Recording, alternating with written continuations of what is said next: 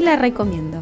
Es un espacio de encuentro entre inexpertos, disidentes, enloquecidos por el sistema y empachades por las zapatillas culturales dominantes. Pero con una convicción que se repite en cada episodio, el sentido insólito de no dejarse abatir por un sentir trágico de la historia, no te la venimos a contar, te la venimos a recomendar. Te la recomiendo. Se trata de esas recomendaciones que se hacen en la sobremesa y con las que se te hace agua la boca. la boca. Por eso, cada película se come con un plato especial. El menú es a la carta y hoy te la recomienda Romina Iodice. Es agrónoma, instructora de yoga, amante de las plantas y recomendadora acérrima de lo que le gusta. ¡Acción!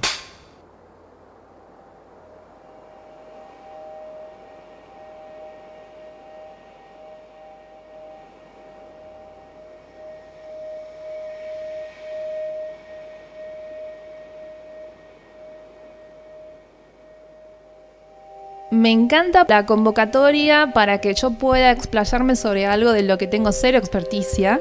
Eh, y puedo decir lo que siento y me parece también que está muy bueno esto de poder generar como un banco de recomendaciones para mirar pelis en este contexto otoñal tan particular que creo que es algo eh, más que bueno. ¿Qué película te recomendas, Romina? Bueno, la película estuve dudando entre varias y la primera eh, opción fue una peli que se llama Unbreathe Normally, que está en Netflix y que es una película de Islandia, que es una isla que está en el hemisferio norte, en un lugar bastante inhóspito, es una isla europea pero está cerca de Groenlandia, creo. Em, y el nombre en islandés eh, se los debo porque tiene una pronunciación muy particular. Pero bueno, breathe, eh, como de aliento en inglés, normally, que se podría traducir como y respira normalmente, o a mí me gusta recuperar y recupera el aliento. Esa me gusta, esa traducción me gusta más.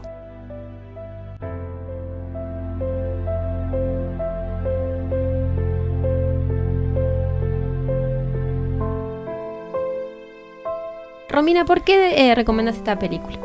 Recomiendo esta peli porque es eh, del tipo de películas que a mí me gusta, que son, digamos, películas que no tienen demasiada carga eh, en, efectos especiales, ni diálogos complejos, ni muchísimos personajes, ni, ni, hay historias de acción, digamos, va por el lado más de la lentitud. A mí me copan las películas más bien lentas, más escenográficas, que dejan espacio, que dejan espacio para que se ocupe con lo que sea que surge en el, cine evidente la persona que la esté mirando.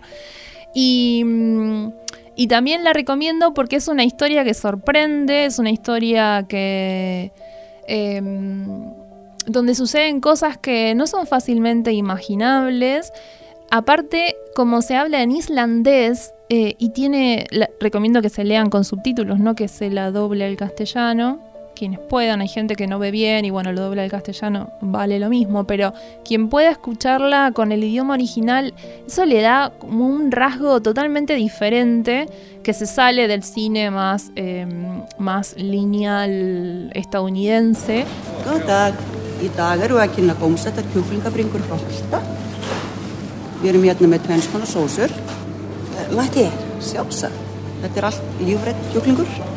Hænur sem hafa gengið frjálsar að öllu leiti. Það er saman þó ég. Já, ekkert mál. Nos transporta como a sonidos más extravagantes. El islandés es súper difícil, tiene como un. como un, unas terminaciones como si fueran un, unas pronunciaciones más bien rusas, unas cadencias rusas. Entonces es como entre duro y yo le encuentro como unos tonos franceses. Entonces, estoy digamos, tirando apreciaciones así al vuelo, ¿no? Pero eh, esto, ¿no? Eh, se sale de las escenas conocidas porque es un paisaje insular eh, que, está, que es bien frío y es bien gris. las protagonistas, incluso físicamente, son muy diferentes entre sí. el argumento no es predecible para nada y, mm, y eso, ¿no? Tiene, tiene como mucho detalle, mucho detalle sutil eh, que creo que enriquecen un montón esta, esto que sucede, ¿no? Cuando se está viendo la peli. Las escenas son bellísimas, el argumento es muy sólido y una cosa que tiene esta película que me parece preciosa es em, que hay poco diálogo y los sucesos tienen más que ver con lo expresivo, lo gestual, el sonido del viento, tampoco hay tanta música, entonces ese tipo de películas eh, permite que haya un ritmo más introspectivo. Entonces uno todo el tiempo está subtitulando internamente las escenas de una película, eso es natural, sucede. Em, pero en este caso eh, hay como un, subtítulo que, tiene que ver con, con poder predecir qué, está, qué están pasando en esas mentes, qué está, pasando, qué está pasando en esos vínculos y cómo van haciendo rupturas esas mujeres de prejuicios, y me parece que mm, independientemente de las sensaciones transitadas eh, durante la peli, que pueden ser más, más así como, bueno, entre, entre tristeza, tensión y, y, medio como por ahí el asunto, la resolución de la película es reconfortante. Hay algo ahí que, que, está bueno, digamos, que, que genera cierta inspiración. Así que bueno. La recomiendo por eso. ¿De qué va la película? Bueno, la película es una historia eh, bastante intensa y bastante simple entre dos mujeres. Una que vive en Islandia. Islandia está en la retina de los seguidores de la serie de Games of Thrones. Es la segunda isla más grande de Europa y está ubicada al sur del Círculo Polar Ártico. Por su geografía, es conocida como el país de tierra de hielo y fuego sus paisajes ilustran la imaginación de cuentos y películas de creatividad mágica, donde despuntan volcanes y glaciares, una paleta de colores y fotografías típicas nórdicas. La llegada de sus primeros pobladores data del siglo IX a.C., provenientes de Noruega, y desde entonces a nuestros días la historia es muy extensa y llena de desventuras, tragedia, volcanes arruinando cosechas, envenenando ganado, caos económico y conflictos bélicos. Entre todo eso, en 1397 estuvo obligada a formar parte del reino de Dinamarca. Islandia no pudo declararse república independiente hasta 1918, cuando se convirtió en un centro estratégico para la provisión de productos de carne, pescado y lana en medio de la Primera Guerra Mundial y no terminó de adquirir su total independencia casi al final de la Segunda Guerra Mundial en 1944, aunque ya en 1874 adoptó una constitución propia. Cosas que pasan. Y una que viene eh, como refugiada de un país de África, de Guinea. Guinea-Bissau se encuentra ubicada en África y como parte de este continente contiene también la historia de opresiones extremadamente violentas que ha sufrido todo el pueblo africano tras la expansión del imperialismo europeo. La historia de la esclavitud y el despojo son parte de las causas de la pobreza, la falta de infraestructura en salud y educación. En la historia reciente ha sufrido la inestabilidad política por constantes golpes de Estado. Estas violencias y opresiones recaen siempre con mayor fuerza sobre el cuerpo de las mujeres. En la actualidad existen múltiples organizaciones feministas que están introduciendo debates y formación sobre el derecho de las mujeres en cada una de las comunidades y se han logrado leyes contra la mutilación genital femenina, aprobada en el año 2011, y el Plan de Acción Nacional para evitar el abuso sexual y la explotación, aprobada en el año 2013 entre otras. Sin embargo, la marcada diferenciación cultural por sexos se plasma en la asunción de determinados roles dentro de una estructura social rígida que impide a las mujeres poder desempeñar papeles fuera del núcleo familiar. Aún siguen existiendo violencias que no son visibilizadas y siguen siendo tratadas sin pasar por la justicia oficial. Por ejemplo, las violaciones que son tratadas por los consejos de ancianos, más aún cuando se producen dentro del matrimonio, donde se termina por otorgar impunidad a los agresores. Pasa en Guinea-Bissau, pasa con el capitalismo. Y que está viajando hacia Toronto y hace escala en Islandia. Y el encuentro sucede en un aeropuerto, donde la protagonista nativa está haciendo una especie de periodo de prueba para quedar en un trabajo eh, dentro del aeropuerto. Entonces resulta ser que eh, Hacha, que viene de África, eh, muestra el pasaporte y se lo recibe em, Lara, que es la protagonista islandesa, y Lara se da cuenta de que es falso. Entonces a partir de ahí hace un, aviso por lo cual se activa todo el sistema eh, del aeropuerto de migraciones y a esta mujer africana la detienen. A partir de ahí empiezan a, suceder, digamos, como un, montón de cuestiones que tienen que ver con estas vidas que en principio no tendrían nada que ver, una de Europa, otra de África, pero que empiezan a encontrar puntos en común. Y todo transcurre en Islandia, que es una gran, gran o pequeña isla país, el clima de la película es bastante invernal y el viento tiene mucho, el viento y el sonido del viento tiene mucho, mucho protagonismo. Los colores son todos muy oscuros. La estoy pintando bastante intensa, pero bueno, va un poco en ese sentido. Transmite sensaciones que tienen que ver con, con el frío y también con la desolación. Em, entonces resulta ser que la protagonista islandesa está en una situación bastante complicada y necesita ese trabajo del aeropuerto, porque está en una crisis económica muy grande, porque es mamá soltera, porque tiene que desocupar una casa eh, porque no puede pagar la renta o el alquiler, nosotros le decimos alquiler. Y em, digamos, en, esa situación, eh, eh, Lara se va a vivir a un auto con su hijo. De mientras tanto, sigue transitando ese periodo de prueba en el aeropuerto. Paralelamente, e, esta mujer africana entra en una especie de casa temporal o casa de refugio controlada por la policía hasta tanto se resolviera su caso de pasaporte falso. Y Em, avanzando eh, en, la historia, estas dos mujeres se vuelven a encontrar eh, justamente en, una situación en donde em, está durmiendo Lara con su hijo en su auto en la calle. Eh, vendría a ser como en una especie de predio abandonado, no calle. Y el niño se va se sale del auto y se pierde.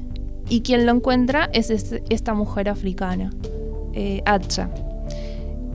A partir de que Hacha le devuelve el hijo a su madre, comienza un vínculo de estas dos mujeres que eh, están viviendo estas situaciones eh, muy complicadas y lo que aparenta una situación de poder entre una mujer y la otra termina siendo este gran punto de conexión que hace que se creen ciertos lazos inesperados de solidaridad entre una y la otra. Para dar em, un ejemplo, cuando la cosa de la vivienda en el auto se pone complicada, eh, Hacha le ofrece eh, alojamiento en esta casa de refugio pseudo controlada por la policía en Islandia a la mamá y su hijo islandés. Em, digamos, y, en ese sentido empiezan a, digamos que, a comunicarse básicamente con las miradas y con algunas palabras en inglés porque no hablan el mismo idioma, pero eh, lo que sucede entre ellas es muy fuerte.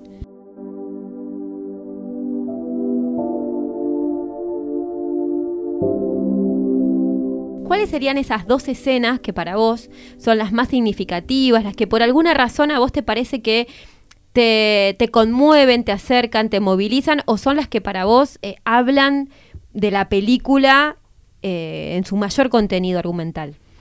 Hay dos momentos que me gustaron un montón que suceden en diferentes eh, situaciones de la peli. Uno en particular es eh, un diálogo de la madre con su hijo cuando tienen que dejar la casa y se tienen que ir a vivir al auto.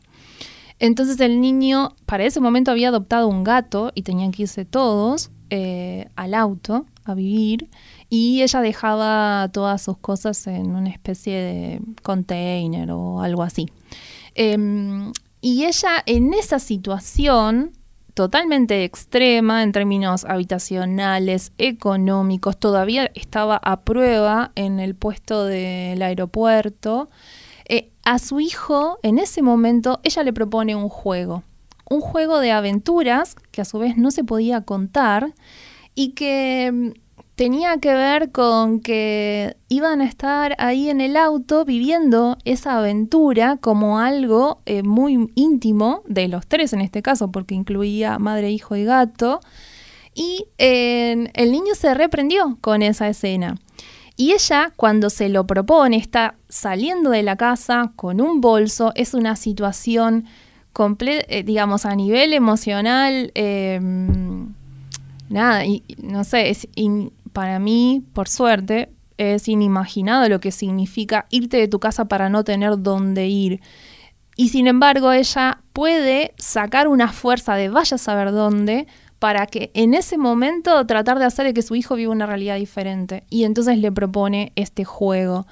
Esa escena a mí me parece que es re simbólica de la película y que se ven estas dos mujeres que todo el tiempo están sacando una energía, un coraje y una fuerza para transitar eh, todas estas situaciones que les tocaron vivir, como dije al principio, de continentes totalmente diferentes, de realidades supuestamente totalmente diferentes y que eh, tranquilamente eh, son las mismas. entonces, esa escena en particular a mí me parece remil triste, pero a la vez eh, preciosa porque habla de un amor y de una entrega y de un coraje inusitado, algo que de dónde está esa fuerza en ese momento donde está todo perdido, no lo sé, pero es precioso, es como una especie de regalo, de regalo o, de ejemplo em, para, para, la vida cotidiana, ¿no? esa escena me parece hermosa. Y después hay otra escena donde eh, no voy a decir en qué momento es, hay un cruce de miradas y hay un gracias. Eh, y es también re, recontra reflejo de la película en el sentido de lo escaso en términos de efectos, diálogos, movimientos. Simplemente son la mirada de estas dos mujeres y un gracias que eh, dura unos segundos que son eternos. Y ahí la apertura de corazón es total.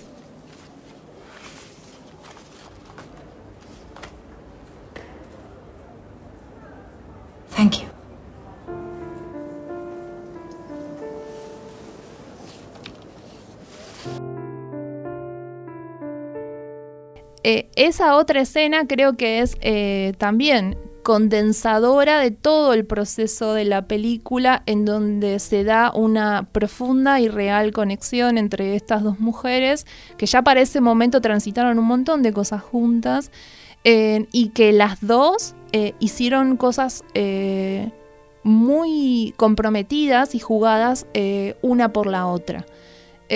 Y, en esa escena, en donde se cruzan esas miradas y aparece ese gracia, sin más que eso, creo que se resume todo, todo lo que sucedió a lo largo de, todo un proceso, de la peli. Y que mm, y que abre para mí una gran posibilidad de transitar ese tipo de situaciones desde esos lugares en donde ya el pensamiento está totalmente agotado, digamos, los diagnósticos están totalmente agotados, eh, pero sin embargo aparece el juego o aparece la risa, porque a veces no hay más que reírse de ciertas situaciones.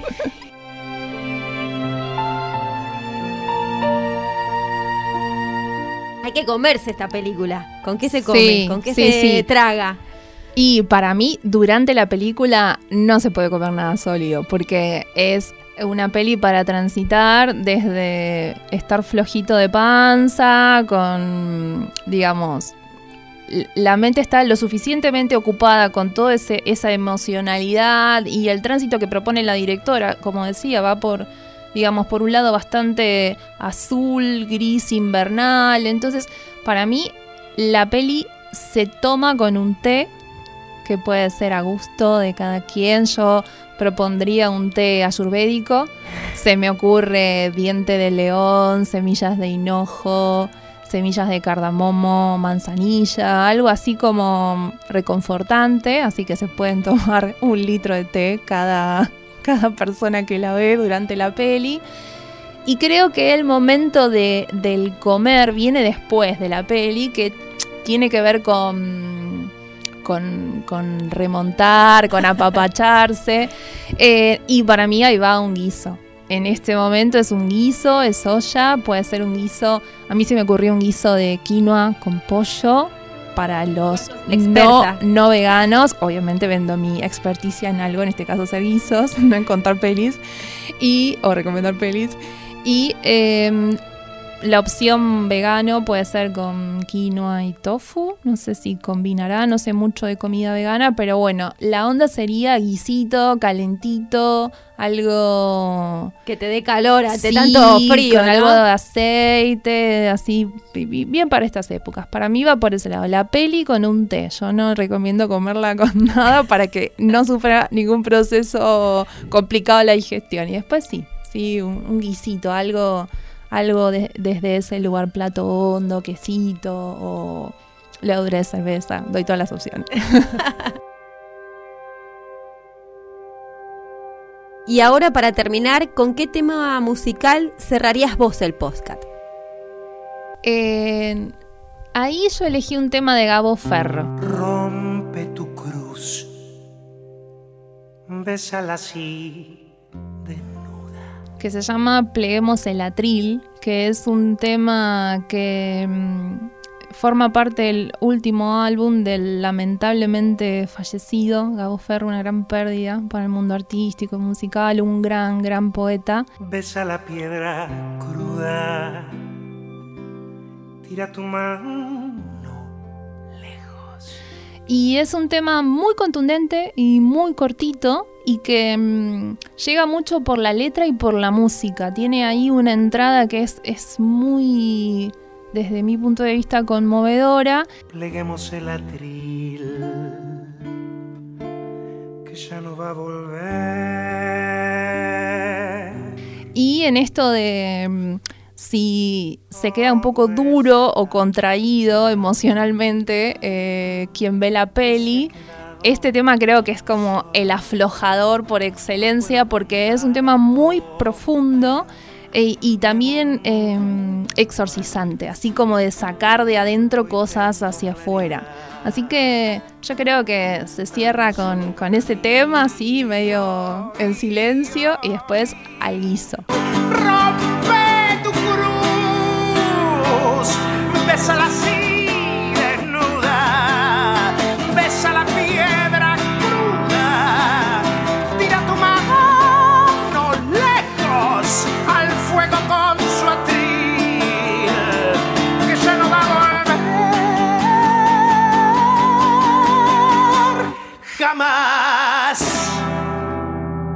Este ha sido un podcast de Te la recomiendo.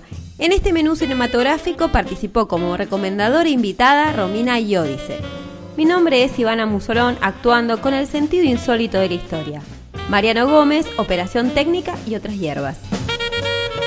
Si querés seguir escuchando más recomendaciones de cine o hacer la tuya propia, seguinos a través de radiominga.com.ar, donde también podés encontrar toda la programación de la radio.